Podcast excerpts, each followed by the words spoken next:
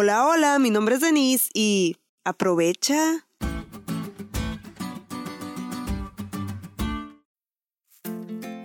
Recién me encontré con una imagen que decía, las oportunidades ahí están. Si no lo haces tú, alguien más lo hará.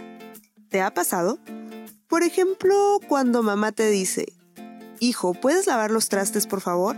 Y no lo haces. No parece una buena oportunidad hasta que enojada ella se pone a hacerlo, ¿verdad? O cuando la chica perfecta estaba enamorada de ti, pero tú estabas muy indeciso. Y ahora que quieres, alguien más conquistó su corazón. Las oportunidades se tienen que aprovechar porque de lo contrario alguien más lo hará por ti. Y si hablamos de alguien que no supo aprovechar la oportunidad de ser llamado pueblo fiel de Dios, tristemente es el antiguo Israel. Dios los había elegido como sus representantes, pero ellos se negaron como nación a aprovechar esa oportunidad.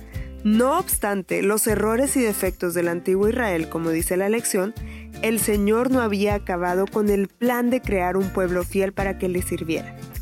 Dios había prometido un Israel espiritual, un cuerpo de fieles creyentes, de judíos y gentiles que continuaran la obra de predicar el Evangelio al mundo entero.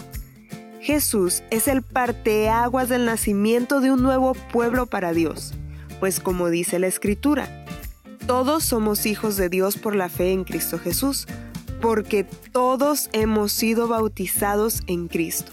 De Cristo estamos revestidos. Ya no hay judío ni griego, no hay esclavo ni libre, no hay varón ni mujer, porque todos somos de Cristo. Ciertamente somos linaje de Abraham y herederos según la promesa. Cristo es linaje de Abraham y en un sentido espiritual podríamos decir que el testador se hizo heredero del pacto hecho con Abraham para que nosotros gozáramos de sus bendiciones. Mediante el bautismo todos somos hermanos y como hermanos también hijos de Dios y como hijos también herederos. La promesa no es para una nación específica, raza o género, sino para todos por medio de Cristo, para que todo aquel que en Él cree no se pierda, sino que tenga vida eterna. Antes, otros no aprovecharon la oportunidad, pero hoy tú y yo podemos hacerlo. Podemos ser herederos del mundo por medio de la justicia de Cristo. Podemos ser salvos por medio de la gracia de Jesús. Hoy es la oportunidad de aceptar una herencia incorruptible que literalmente recibiremos en la Nueva Jerusalén, como el Israel espiritual.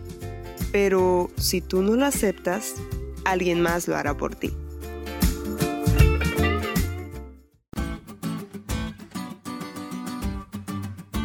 ¿Te diste cuenta lo cool que estuvo la lección? No te olvides de estudiarla y compartir este podcast. Es todo por hoy, pero mañana tendremos otra oportunidad de estudiar juntos.